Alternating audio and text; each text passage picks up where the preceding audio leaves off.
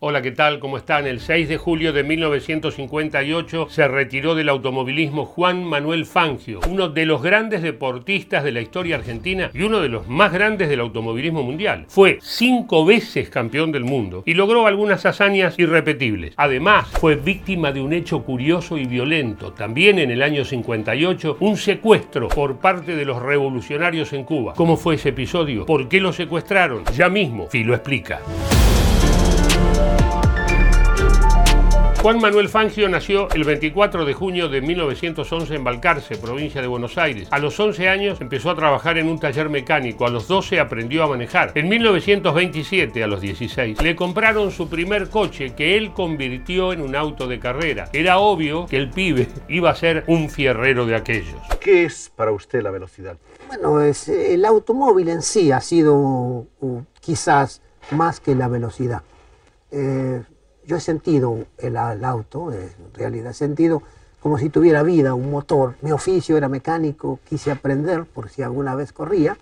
Entonces sentía el auto como si fuera algo de mí, mismo. Fangio debutó como piloto profesional el 27 de marzo de 1938 en Necochea, salió séptimo. Dos años después estaría celebrando su primer título de turismo carretera que iba a repetir en 1941 y empezaba la leyenda. Es muy costoso, es muy difícil, indudablemente. Yo tampoco tenía dinero para comprar un automóvil, pero sí tenía amigos. Amigos que tenían mucha confianza, porque cuando hacíamos viajes siempre me ponían al volante. Y esos amigos fueron los que hicieron la primera suscripción para comprarme un automóvil para correr. Hay gente que puso hasta 50 centavos. Todavía conservo la lista de todo el eh, presupuesto y los que pusieron el dinero. Después vendimos el auto para terminar de pagar las deudas. Los años siguientes fueron difíciles porque la Segunda Guerra Mundial hizo que se suspendieran las carreras por la escasez de neumáticos y de combustible. En 1948, Juan Manuel Fangio hizo un viaje por fábricas y circuitos de Estados Unidos y Europa. Probó por primera vez un auto de Grand Prix, nombre que tenía en ese momento la Fórmula 1. El salto internacional ya era inevitable. Noticiero Emelco y la gran revista Mundo Deportivo presentes en el aeropuerto de Buenos Aires en la recepción triunfal al subcampeón mundial de automovilismo Juan Manuel Fangio. Un recibimiento entusiasta se brinda al extraordinario corredor y a González, Mieres y Cruz, integrantes del equipo argentino. En 1950 Fangio debutó en Fórmula 1 como piloto de la escudería Alfa Romeo. Fue subcampeón del mundo. Un año después obtendría su primer título que empezaba a ubicarlo entre los grandes automovilistas de toda la historia. El operador ubicado inmejorablemente nos regala esta maravilla de curva lograda por Juan Manuel.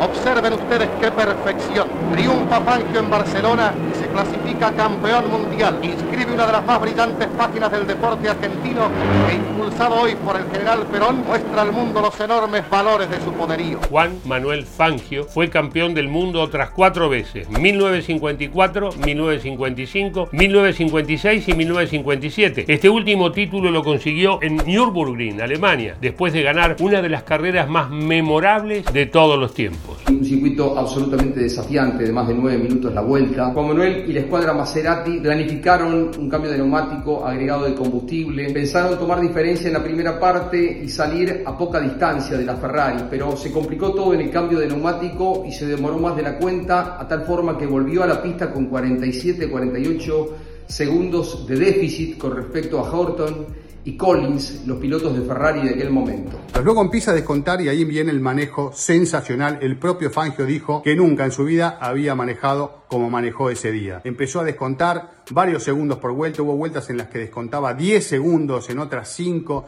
arriesgando su vida en cada una de las curvas, estirando las frenadas y finalmente faltando una vuelta para el final, en la penúltima vuelta en realidad toma la delantera y esa última vuelta la da como líder. El público alemán lo lleva en andas al podio. Sus rivales, Houghton y Collins en Ferrari, también festejan con él como si hubiese sido un triunfo del equipo, algo que está muy lejos de verse por estos días. Fue una verdadera hazaña su victoria número 24, la última en la Fórmula 1 para Juan Manuel Fangio. Unos meses después de su último título mundial, en febrero de 1958, Fangio estaba en La Habana para competir en el Gran Premio de Cuba, pero no pudo competir porque sufrió uno de los hechos más recordados de su vida. Fue secuestrado. Estábamos en el lobby del Hotel Lincoln Entonces estábamos conversando lo que pasó en el día con su mecánico, otros corredores, estábamos listos ya para salir a cenar.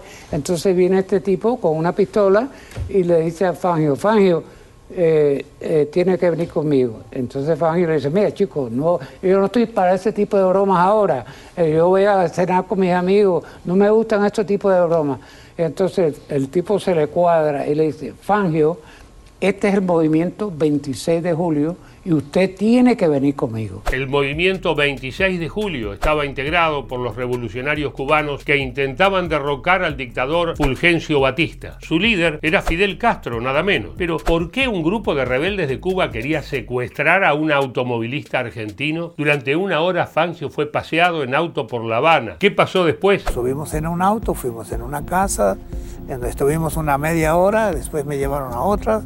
Y así que en menos de una hora y media pasé por tres casas distintas. Fidel Castro lo secuestra a él para que la carrera en vez de ser un éxito sea un fracaso. La figura era él invitado por Batista. El miedo para nosotros, pues no sabíamos nada de que eh, lo pudieran matar a él. El secuestro duró 26 horas, poco más de un día, y luego Fangio fue liberado. Un temor, tanto de los revolucionarios como de Fangio, era que el dictador Batista lo matara para culpar al movimiento encabezado por Fidel Castro. Para evitar eso, Fangio propuso hablar con Raúl Guevara Lynch, embajador argentino en Cuba y primo del Che Guevara. Fangio pudo irse de Cuba sano y salvo finalmente. A Fangio lo venían realizando un seguimiento por el señor Arnold Rodríguez, que es uno de los que realiza el secuestro mismo. Fangio siempre quedó muy impactado de ese secuestro, ya que la misma carrera se tiene que suspender por unos una serie de accidentes en la que Fangio les termina agradeciendo a los secuestradores porque él creía que el del accidente podría haber sido él. De hecho, Arnold Rodríguez visitó el Museo Fangio aquí en Balcarce y Fangio visitaba a los secuestradores en Cuba. ¿Piensa usted volver a Cuba?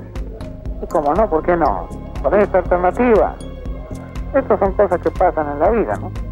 Eh, sí, Una eh, anécdota más que contar. Un año y medio después del secuestro, ya con Fidel Castro en el poder cubano, Fangio volvió a la isla como invitado de honor de la revolución. El hecho fue un hito en la vida de Fangio y durante décadas fue motivo de notas periodísticas, libros y hasta de una película. ¿En algún momento temía usted por su vida? No, no, en ningún momento. ¿Tuvo alguna posibilidad de escaparse? Bueno, no lo intenté tampoco. Si por casualidad detuvieran a alguna de las personas que lo secuestraron, ¿lo reconocería o se negaría? Bueno, es difícil que yo pueda conocer porque yo veo tanta gente al cabo del día que es muy difícil que yo pueda localizar o reconocer a alguien de los que me secuestraron.